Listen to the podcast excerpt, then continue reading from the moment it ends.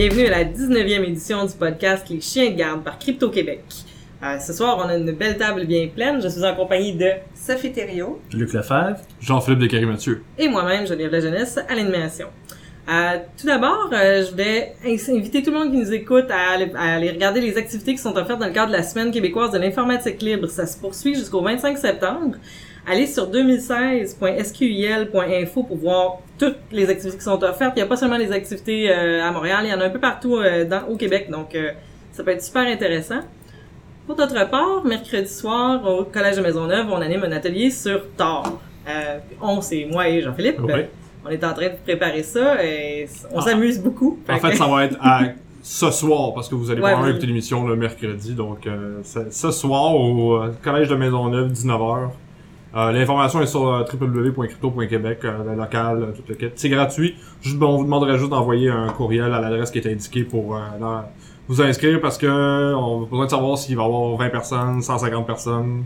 Question de gérer le local. Ouais, puis on vous invite à amener euh, vos ordinateurs portatifs. Ouais. Sinon, il y a des équipements qui vont vous être prêtés, mais le mieux, c'est que vous apportiez votre matériel, puis on vous aide à vous installer les choses, puis vous repartez avec Thor prêt à fonctionner. Puis on veut peut-être aussi faire un contrôle sur les gens qui vont être présents, tu sais, du coup qu'il y ait des gens avec des affiliations euh, bizarres qui seraient présents.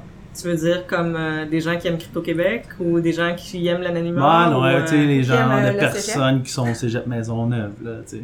Je comprends pas, Luc. Je, je comprends pas ton allusion, Luc. Est-ce que tu fais une allusion à... T'as-tu quelque, quelque chose contre le monde qui ont des barbes? Pas spécifiquement. mais, Non, mais, euh, mais on va y revenir à ça parce que on sait parfaitement ce que tu ce que t'amènes en sous-texte, c'est cette question que tous les gens qui cherchent à anonymiser leur communication sont, Sont- forcément des louches. Ouais, effectivement. Euh, puis euh, ben je pense que c'est quelque chose qu'on on est là pour défendre l'idée qu'il y a des louches partout, pas seulement des gens qui veulent encrypter leur communication, puis de plus souvent qu'autrement, on va y revenir plus tard dans l'émission, mais euh, Les gens louches euh, encryptent pas nécessairement leur c'est pas nécessairement les plus les meilleurs, euh, les plus les plus forts en technique. Mm. Euh, parlant de technique, bon, pour ceux qui seront à l'atelier Tor, on va vous expliquer comment, mais pour les usagers de Tor Browser, super important si vous l'avez pas déjà fait, vérifiez que vous êtes bien sur la version 6.0.5. Là, je sais là, pour la majorité des gens qui utilisent pas Tor, là, c'est on, prend 30 secondes, écoutez une chanson dans votre tête. Euh, il y a eu, il y a des failles de sécurité qui permettent de désanonymiser les gens qui utilisent Tor. L'idée d'utiliser Tor, c'est d'être anonyme. Donc, faut vraiment vérifier que vous êtes sur la bonne version. Puis, pour ce faire, faut aller dans le menu à propos, puis faire faire déclencher la, la mise à jour manuelle parce que la, la mise à jour automatique, elle a pas fonctionné, je vous dirais pour 100% des gens autour de moi. Je, le reconfirme. Ouais, ben ouais, j'ai entendu ça. ça partout, en fait. Ouais. Euh, Personne qui a pratiquement été... euh, Et ça, c'est euh, c'est un patchage d'une vulnérabil- vulnérabilité qui a été dé- dénoncée il y a environ 5 ans de ça par euh, Jacob, Jacob Applebaum. Applebaum. Ah oui, Ouais. bon, bien. En tout cas, ouais, ça, ça, on- je me retiens parce que je peux On- partir. Là. on y reviendra. Ouais. Euh, je vais aussi prendre un petit, un petit- quelques secondes pour dire euh, bienvenue à nos nouveaux auditeurs. Il y a des gens qui m'ont entendu à la sphère parler euh, du film de Snowden, puis ils tombent sur le podcast pour cette raison-là. Euh, vous allez voir que c'est pas le même rythme qu'à la sphère, mais j'espère que vous allez bien vous amuser. Puis je vous invite à nous envoyer des questions s'il y a des thématiques sur les technologies de l'information, la sécurité qui vous préoccupent. Envoyez-nous-les à équipe en commercial crypto.québec, ça va nous faire plaisir d'en parler. Puis comme d'habitude, des insultes, c'est Luc à commercial crypto. ouais, ou les mises en demeure aussi. Ouais, exactement. Euh, on va commencer avec un petit bloc sur la surveillance. En fait, euh, je suis tombée sur un- une actualité qui m'a euh, qui m'a fait beaucoup me questionner sur euh, la façon dont les choses sont faites aux États-Unis puis ici par rapport à la collecte d'ADN. Alors, euh, ben, bon, tout le monde qui a écouté euh, des films ont vu un criminel se faire pincer par une preuve d'ADN. On Mhm. voit les, les gens dans le laboratoire, il y a une lumière bleue, des ombres. On est vraiment dans quelque chose, la science magique de l'ADN. Euh, bon, dans les faits, euh, c'est certain que l'utilisation euh, de, de, de- d'échantillons d'ADN, c'est quelque chose qui est extrêmement utile pour prouver la présence d'une personne sur une scène de crime. Il n'y a pas de doute là-dessus. Euh, là où c'est préoccupant, c'est que aux États-Unis, dans certains États, il y a une collecte systématique d'échantillons d'ADN qui, qui est fait auprès de, disons, appelons population à risque. Là, lisez ce que vous voulez dans, dans ce que j'ai. Quand je dis population à risque, il y a des guillemets pour nos auditeurs qui sont auditifs. Ajoutez des guillemets, ça c'est visuel. Euh, donc, ce qu'on va faire, c'est exemple, il va y avoir euh, un barrage routier, puis euh, on va on va demander aux gens de se soumettre à, euh, à avoir bon le- un, un prélèvement d'ADN qui pris dans leur bouche. Là, donc, c'est un petit, euh, on frotte, on fait un frottis dans Le la bouche. coton, puis- là, puis... euh, Ouais. Puis, c'est toujours, on a toujours le droit de, de pas participer à cette collecte-là, mais Je dirais que quand c'est le soir, vous avez le, le- la lampe de poche dans le visage, on vous Ben dit, oui, c'est on, toujours ça. on fait un hein. contrôle routier et on prend des échantillons d'ADN. Uh-huh. Le bout du cerveau qui dit est-ce que j'ai le droit de dire non à ça, il est pas toujours le, des plus activés. Mhm. Euh, Ben, on le voit, tu sais, notamment, parenthèse, mais quand ils disent, qu'on, vous, est-ce qu'on peut fouiller votre véhicule? Les gens ont le droit de dire non, mais à part Ouais. du temps, ils le font pas. ouais, ouais. Puis ils le font pas aussi parce qu'ils ont l'impression d'une menace de la part de la personne qui est devant eux, qui est en position d'autorité. Fait qu'ils leur donnent le droit, même si fondamentalement, ils ont, fondamentalement, ils ont le droit de dire non. Ouais, puis bon, dans le cas d'un- contrôle routier, on est déjà, on se dit, il y a comme une suspicion que je sois en état d'ébriété. Je me sens sous suspicion. Je veux Mhm. assuager ce- cette suspicion-là. Mais de- c'est c'est ça qui est intéressant, c'est qu'on prélève de l'ADN de gens qui sont pas accusés de quoi que ce soit. Là. c'est des- c'est la population en général. Ça, c'est Ouais. des- une base de données qui va être constituée, ils appellent ça des, des bases de données le- de génétique locale. Puis, on prend des gens dans des quartiers où est-ce qu'on cherche, où est-ce que les taux de criminalité sont élevés, pour en- ensuite avoir une preuve plus facile à les capter de, de leur présence puis de leur affiliation à un crime. Ce qui a aussi un effet dissuasif important, parce qu'on se dit, ben, il va savoir que j'étais là. Fait qu'ils sont en train de faire du big data de. Oui. Big Brother fait du big data.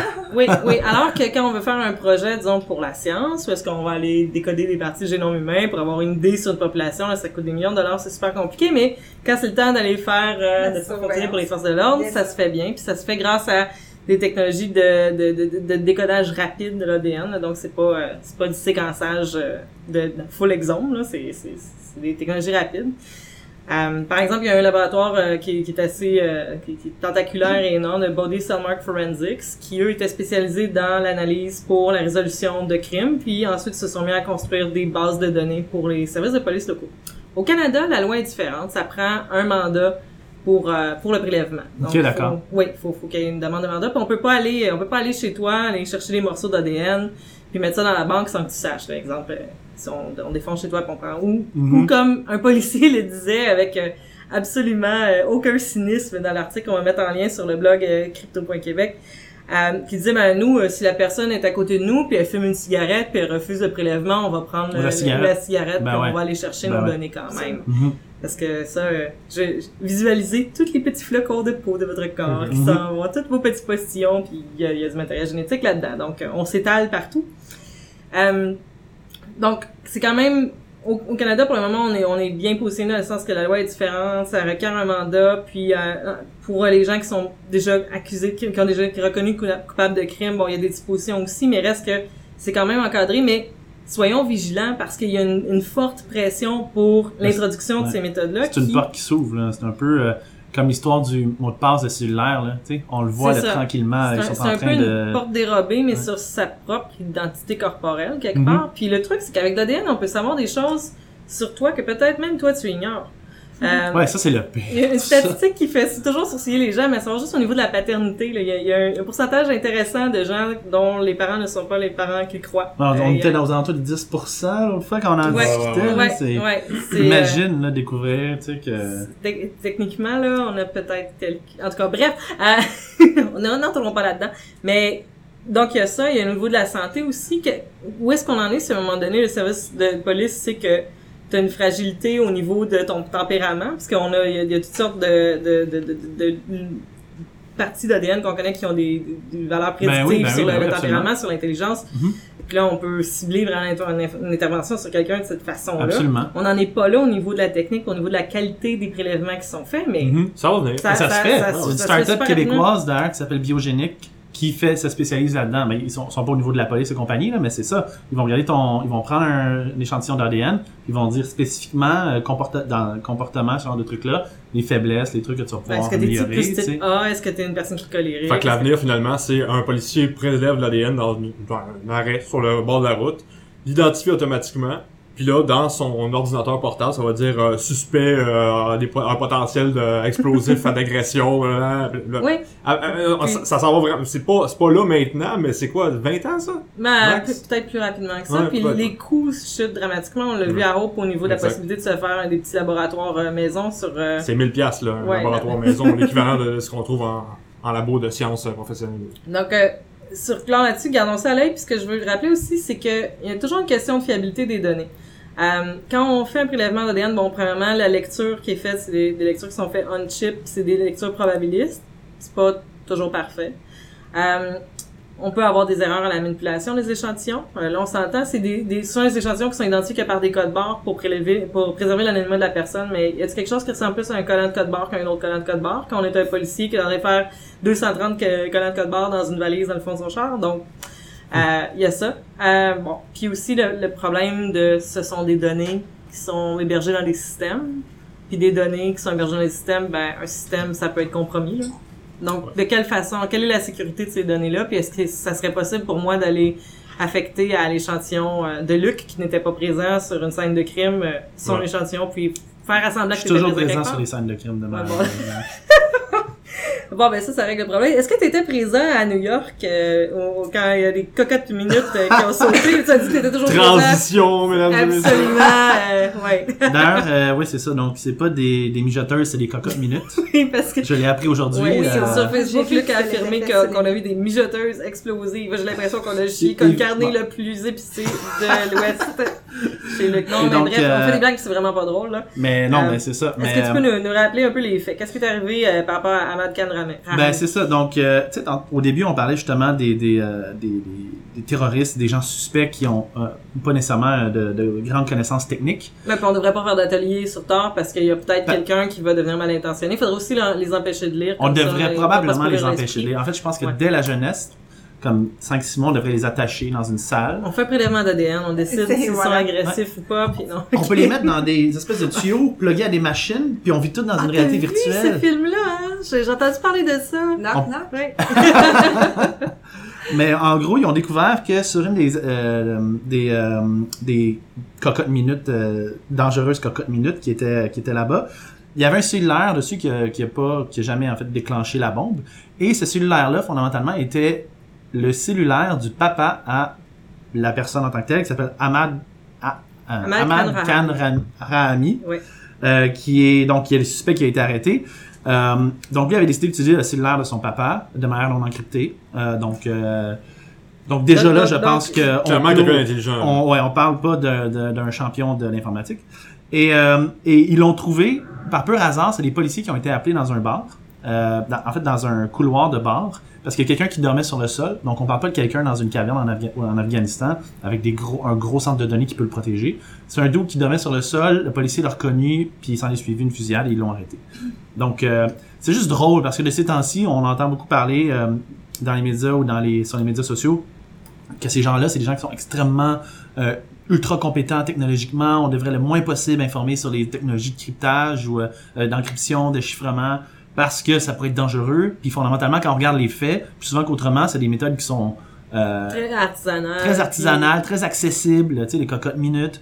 Euh, ces gens-là ont, ont pas vraiment le temps à mettre à, à- pour trop se protéger. C'est vraiment une logique de agir rapidement, puis euh, Ben, ben, ça reste que... Fondamentalement, je m'excuse, mais dans le fond, ils cherchent pas nécessairement à garder leur confidentialité. Quand Ben non, ces parce gens font ces actes-là, souvent, ils veulent revendiquer quelque chose. Absolument. C'est ça, il y a- tu tu- t'as le doigt sur quelque chose, il y a, il y a une notion de, de, d'être capable de justement prouver que l'acte a oui. été réalisé par la personne mal intentionnée, pas l'idée de, de disparaître. Ceux qui ont tendance à vouloir disparaître, ça va être plus des acteurs étatiques, ça va être euh, ou Exact. des, des, mercenaires payés par des acteurs étatiques, donc c'est c'est pas la même chose. Puis on s'entend là, on en, on en veut pas, ok? Mhm. Euh, mais j'ai j'ai vraiment pas l'impression que de, de, de chercher à, à contrecarrer des initiatives citoyennes où est-ce que les gens reprennent le contrôle de leur vie privée, reprennent le contrôle de, des moments où ils divulguent leur identité, que c'est comme ça qu'on va empêcher le terrorisme. exact. Je pense que c'est plutôt le contraire. Quand les gens vont être au courant de comment ça fonctionne, ils vont voir quand ils ont quelqu'un dans leur entourage qui se met à agir de façon intense et louche par rapport à, à ces, ces- ils vont être capables de, de commencer une conversation. Mhm. Dire, j'ai remarqué, t'es toujours, euh, t'utilises toujours telle messagerie, euh, t- ton ordinateur, euh, tu, tu le démarres avec euh, Tails, euh, pourquoi? Qu'est-ce qui se passe? Parle-moi. non, mais quand même, Pourquoi Pour- t'es pour- dans la lune? Pourquoi tu salé ton café? bon. et là, là. pour, pour, pour en finir avec cette, euh, cette alliance douteuse-là, cette corrélation douteuse-là, on en a déjà parlé à l'émission. Euh, je pense que c'est le FBI, les statistiques du, du département de la justice même, qui disaient que dans les milliers d'enquêtes qu'ils font à chaque année, les cas de cryptage qui empêchent une résolution de l'enquête, ça se tient sur une main. Je pense que c'est quatre cas Ouais. euh, l'année dernière. Donc c'est c'est ça y a pas de y a pas de lien entre le cryptage puis oh, on peut pas faire notre job en tant qu'enquêteur à cause que c'est crypté. C'est pas Puis vrai. à, à l'inverse, on va avoir euh, des gens des services de police qui vont sortir dans les médias dire on a des bacs pleins de cellulaires qu'on est incapable de débloquer Ouais. Mais bon sang, C'est votre travail, C'est faux. faux. là. C'est faux. Puis dans le cas de, du massacre à San Bernardino, il y a quelques mois de ça, on sait très bien ce qui est arrivé, les fameux iPhones non hackables, puis euh, tout à coup, devient hackable après qu'il y a eu un don de 200 000 qui a été fait à une firme israélienne. Ouais, Ouais, oui. non, puis ont payé beaucoup trop cher pour ça. Bref, mais c'est... Non, non, non, ça- ça- on est, on est entièrement d'accord là-dessus. C'est de Par, l'intox. par contre, sans vouloir faire des campagnes de peur, il s'en passe des choses en cybersécurité qui sont très préoccupantes. Jean-Philippe, je pense que tu voulais nous parler euh, de, de, de, de, d'un pavé de la mort qui a été lancé par l'expert en sécurité Bruce Schneier la semaine dernière. Euh, ben, pour ceux qui connaissent pas Bruce Schneier, j'en ai déjà parlé à l'émission. Bruce Schneier, c'est un expert en sécurité puis sécurité au sens large. Euh, sa, sa, spécialité, c'est la cryptographie. Lui a écrit le, le livre définitif sur euh, cryptographie, Applied Cryptography. Euh, mais le gars, il est spécialiste en tout ce qui est sécurité au sens large, sécurité physique, sécurité informatique, sécurité dans les aéroports, comment qu'on voit le terrorisme, comment qu'on peut voir la manière de se protéger contre les, les acteurs qui sont malicieux, comment réduire sa, sa surface d'attaque, blablabla. Bla, bla, bla. Ouais, Un expert. qui- ouais, C'est un gourou de la sécurité. Ouais, vraiment. Puis je pense que tout le monde devrait essayer de s'attaquer à ses écrits, ne serait-ce que pour essayer d'avoir une, Très prise- accessible. Oui, c'est ça. C'est un gars, il est brillant, puis il sait, il sait à qui il s'adresse, puis il sait qui, euh, pour faire passer son message, il doit s'adresser au, euh, Ouais, au public gens. Et pa- Ouais. parenthèse, mais j'ai vu aussi que on commence, tu sais, dans la logique où on commence à attaquer Snowden, Assange et compagnie, j'ai vu aussi beaucoup de commentaires qui commencent à dénigrer Bruce Schneier, Ah ben oui. particulièrement son affiliation avec euh, Intelexit, Ouais. l'initiative Mhm. Intelexit. Ouais, exactement. Donc, euh, Ça, j'en ai, parlé il y a une couple d'émissions, c'est le programme pour sortir les gens du milieu, de, euh, du, milieu du, du renseignement, tout ça, parce qu'à quel point c'est rendu nocif. Bon. Bruce Schneier a écrit sur son, euh, sur son blog euh, cette semaine. Euh, le titre, c'est, en dit long, c'est Someone is learning how to take down the Internet. Donc, quelqu'un est en train d'apprendre comment, euh, Ouais, comment fermer Internet. fermer Internet carrément.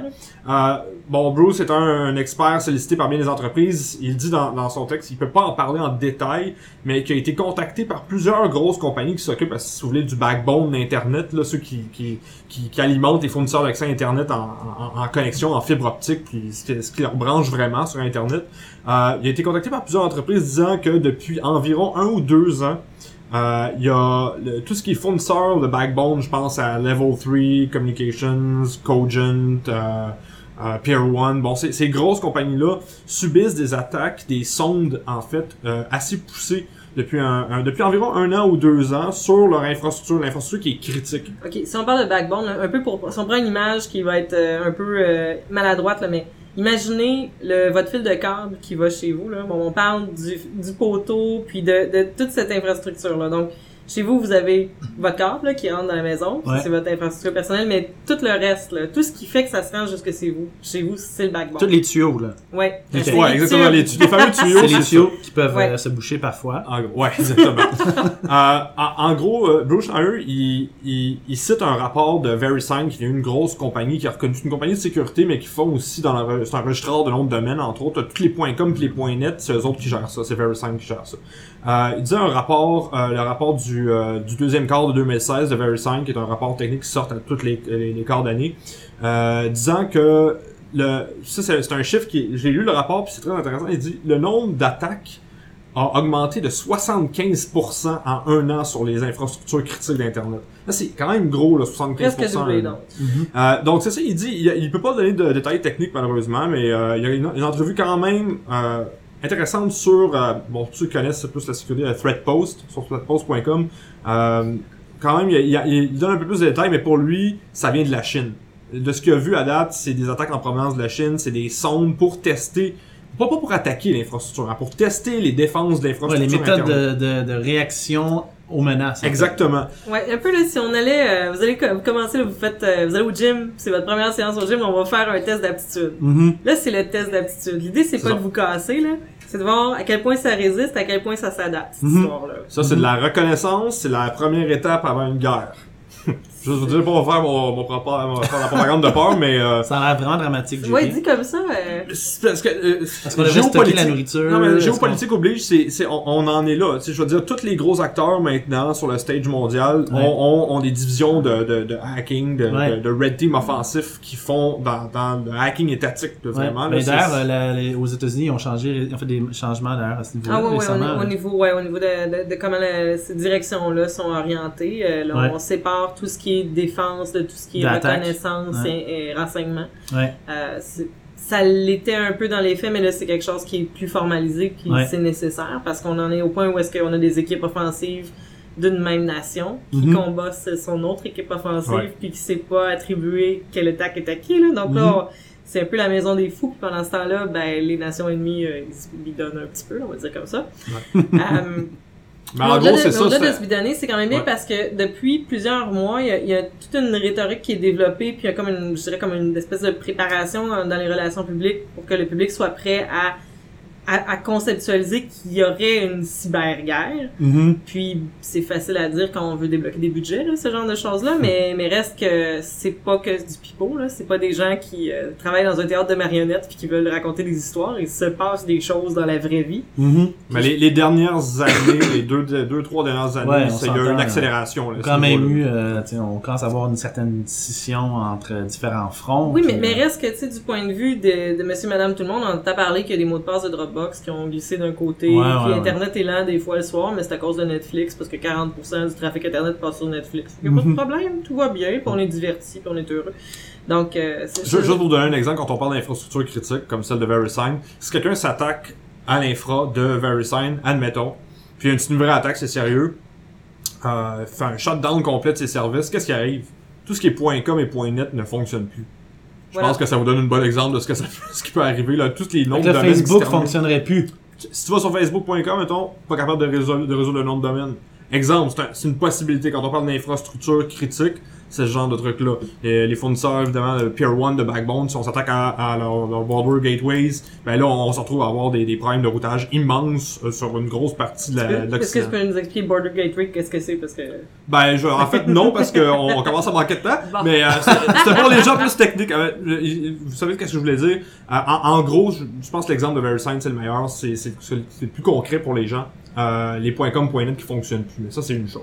Alors, c'est à surveiller. Euh, très peu d'informations de la part de Bruce Schneier, évidemment, parce qu'il a lui signé Il des non-disclosure euh, agreements longs comme le bras.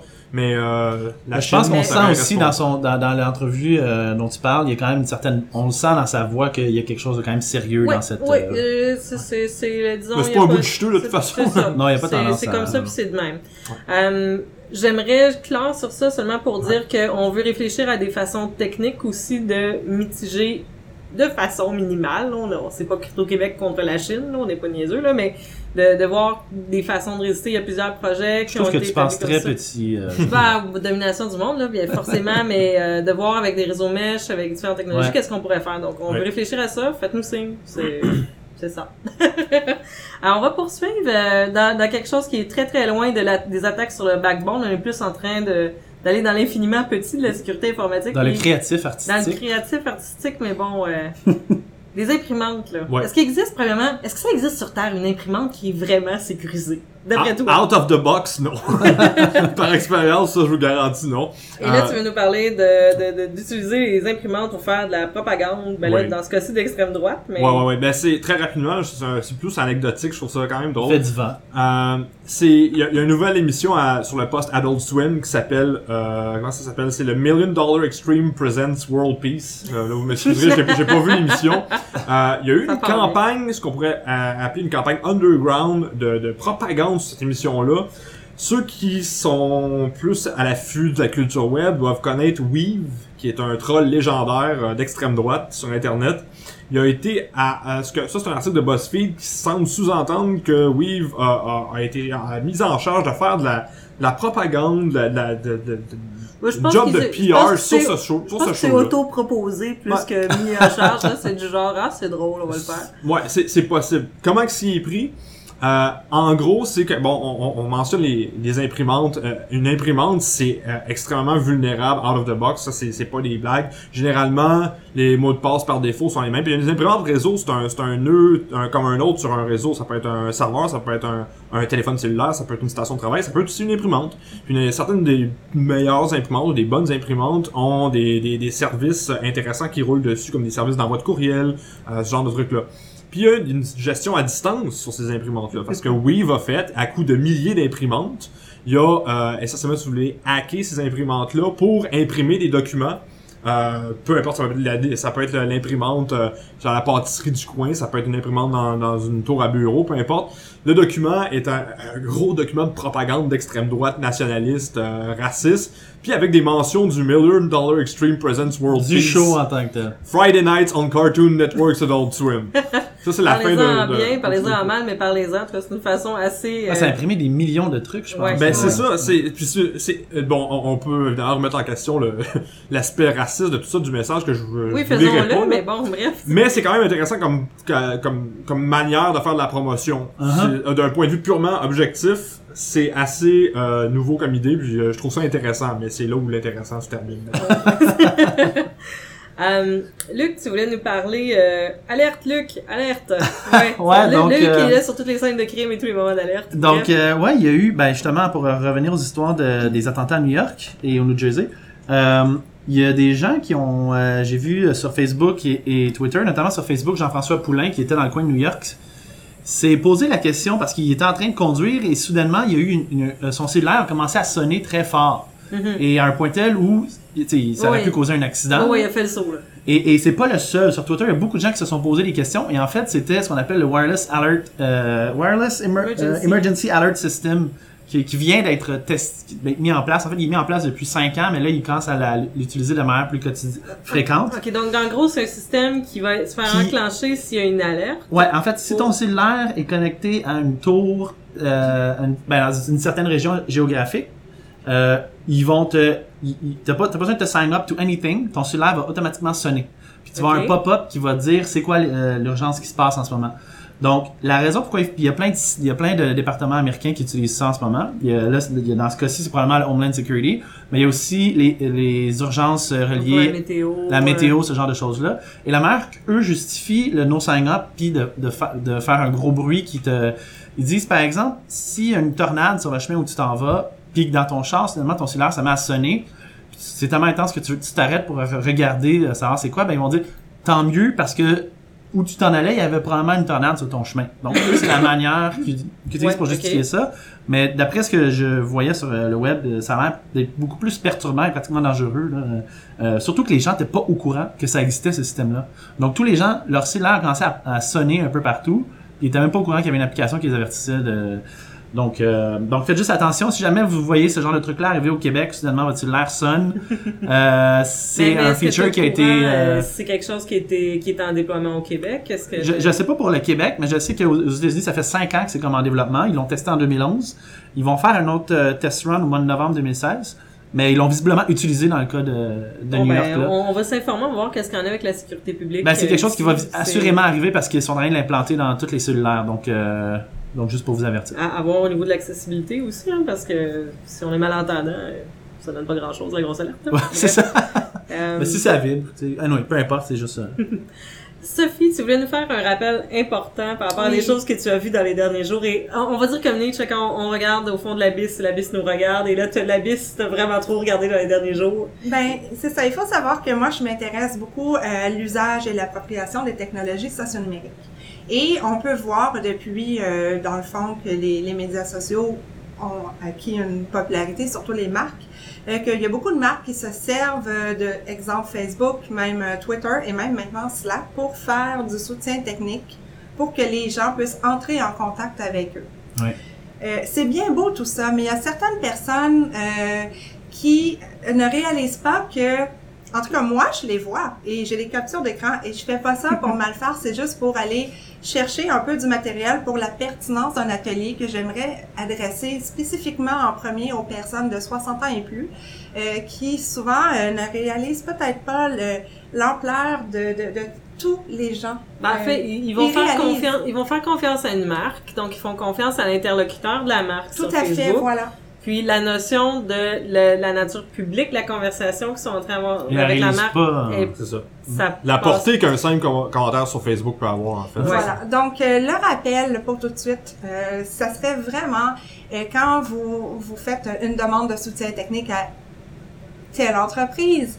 Euh, c'est pas nécessaire d'écrire votre numéro de téléphone ou votre adresse courriel là où tout le monde peut le voir. Votre numéro Euh, de carte de crédit, ou ouais, numéro d'assurance sociale. Mais là, là, on s'entend, c'est surtout ces informations-là qui peuvent sembler banales, Ouais. mais euh, qui ne le sont pas. Et aussi, euh, les gens aussi qui font des annonces sur Kijiji. Il y a des outils hein, sur Kijiji euh, pour, pour qu'on n'ait pas dévoilé notre courriel. Donc, Ah ouais, là, vous ne voyez pas, mais le, le visage me tombe Kijiji des choses qu'on voit, là. d'intermédiaire euh, entre euh, la- l'acheteur et euh, celui qui veut vendre. Ouais. Donc, les gens qui écrivent leur courriel dans des annonces ou leur numéro de téléphone. Ou les euh, conditions menant à leur vente, exemple, Aussi. vente de déménagement, tout doit partir très rapidement, euh, Décès, on quitte le pays. oui. Et ça, là, c'est une mine d'or pour des Oui. scammers, là. Mhm. C'est Ben, vraiment... ouais. Effectivement. Et Puis les voleurs aussi. Oui. euh, Sophie. Thériault, euh, pe- petite étudiante, euh, dans le fond, qui est bien inoffensive, vous observe. Ben, il y a plein de gens qui vous observent aussi. mhm. Voilà. Donc, euh, et j'aimerais aussi savoir euh, s'il y en a qui croient euh, que peut-être j'aimerais savoir un peu faire un petit sondage sur euh, l'intérêt euh, parce que c'est sûr que je m'intéresse d'abord peut-être aux gens de 60 ans et plus puis je voudrais faire quelque chose d'assez euh, quand même basique et à la portée euh, pour la confidentialité sur internet. Euh, je voudrais savoir s'il y a des gens dans votre entourage ou même s'il y a des gens qui nous écoutent. Ouais, qui vos, vos parents, par en fait, Oui. souvent, là, les gens qui nous écoutent ont souvent notre âge, c'est souvent vos parents. Bonjour Oui, maman, je sais que tu nous Bonjour écoutes. maman. Exceptionnelle maman. Mais, euh, Ben, envoyer un courriel à ton adresse, disons, Ouais, sophia Sophie. commercial Oui, crypto.québec. absolument. puis sachez, on le ferait près de vous, on pourrait faire ça dans des bibliothèques, dans des centres communautaires, on irait près Oui. de vous. Euh, c'est déjà tout pour cette semaine. Je saute un petit peu sur le hack de la semaine parce que je vous dirais que le hack de la semaine est un peu en cours et c'est un hack au niveau psychologique à voir quelle partie de l'histoire sur Snowden vous allez acheter. Est-il un héros? Est-il un traître? On s'en fiche. C'est les révélations qui sont importantes. C'était mon mot de la fin éditorial sur Snowden. Je suis bien contente de l'avoir fait. Euh, donc, c'était Geneviève La Jeunesse à l'animation sonorisation. Merci à Jean-Philippe Descaries-Mathieu, Luc Luc Lefebvre et Sophie. Thériault. Euh, identité graphique de Bonhomme. Pas de pression, Bonhomme, mais on a hâte de voir le nouveau logo de Crypto Québec. Indicatif sonore d'Annie Provencher Under Electric Light. Merci énormément à Landry et Associés pour les locaux et on se retrouve la semaine prochaine.